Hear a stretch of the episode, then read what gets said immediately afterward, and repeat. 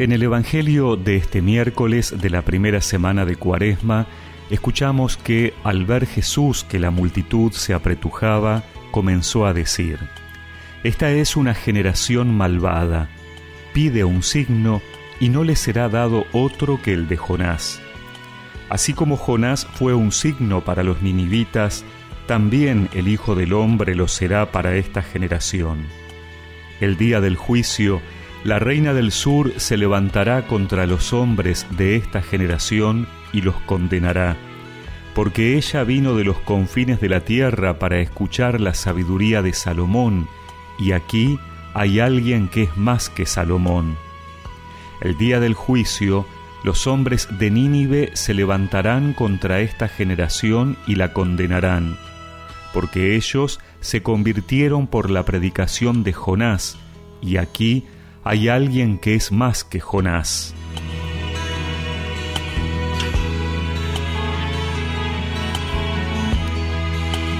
Cuando Jesús ve cómo la multitud se agolpaba en torno a él, reacciona con palabras duras. Les dice generación malvada. No es por el hecho de que sea mucha gente la que lo siga, sino por las intenciones de estas personas. La palabra generación es siempre empleada por Jesús en modo peyorativo.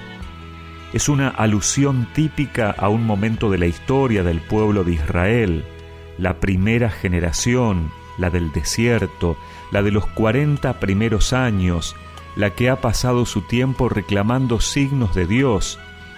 También en tiempos de Jesús y en los nuestros se seguía pidiendo a Dios que se mostrara, que manifestara su poder. Es la tentación que nosotros podemos tener en nuestra vida ante las injusticias, los hechos del mundo, una situación de dificultad en nuestras vidas. Decimos, ¿dónde está Dios? ¿Por qué no manifiesta su poder? Que me dé un signo si me escucha.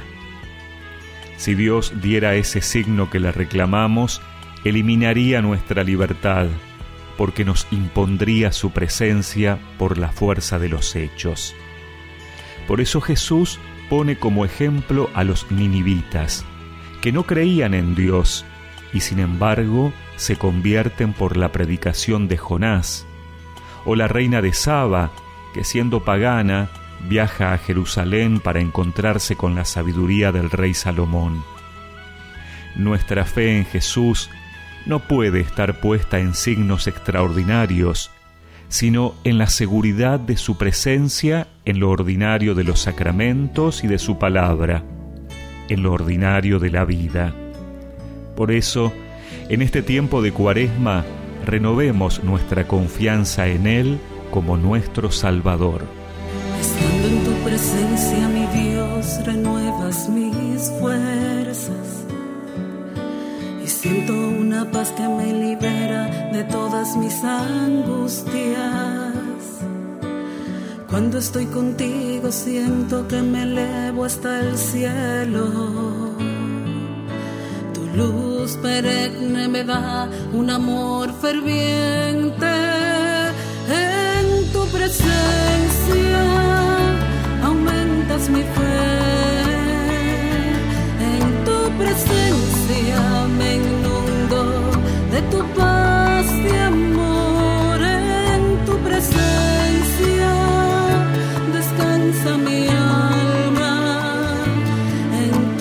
presencia iluminas mis en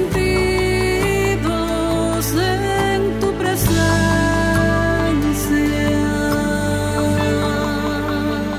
Y recemos juntos esta oración. Señor, no me dejes caer en la tentación de buscar lo extraordinario para creer en ti. Acrecienta mi fe en tu presencia y ayúdame a responderte con mi vida. Amén. Y que la bendición de Dios Todopoderoso, del Padre, del Hijo y del Espíritu Santo los acompañe siempre.